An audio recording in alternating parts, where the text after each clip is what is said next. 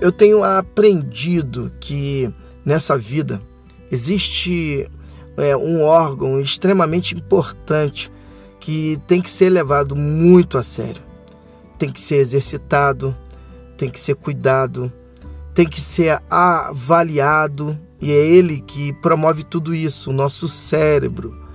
E para isso eu preciso estar atento, atento ao que ele tem trazido a mim de forma tal que eu consiga discernir o bem e o mal. E é lógico, e venha sempre é, buscar a escolha pelo bem. É esse, essa é a melhor escolha.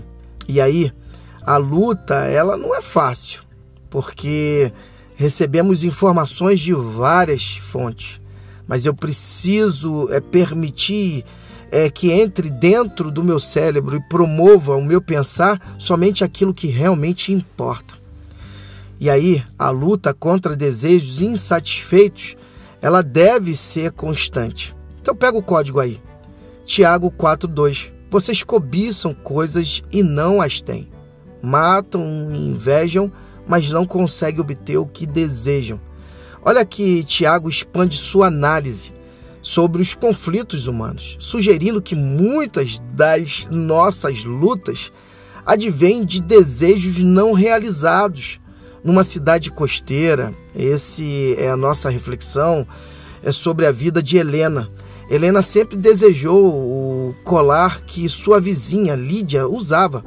Esse desejo é, cresceu tanto que Helena começou a evitar Lídia. Olha só que terrível.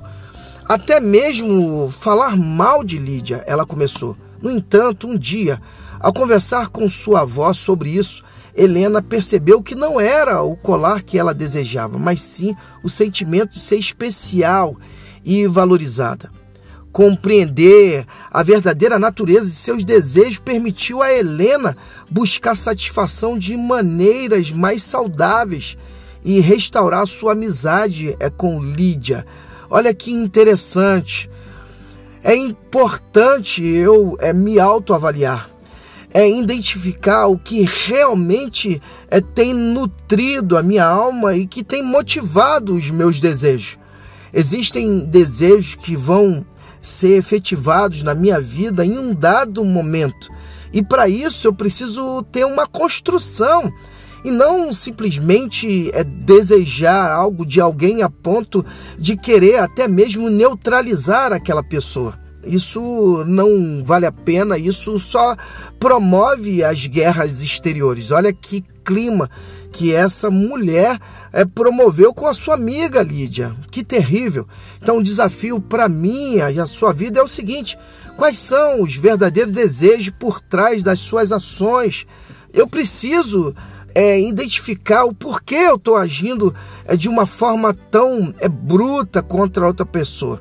E a partir daí, depois que eu identifico, é buscar maneiras positivas de desfazer aquilo. Vá até a pessoa, é, busque ajudá-la, abrace, é, seja atenciosa, atencioso, mas não se deixe levar por esse sentimento perverso. Simplesmente haja com amor haja com paz, haja com Cristo, porque você é importante sim. E é isso que Deus ministra ao meu e ao seu coração. E que Deus te abençoe.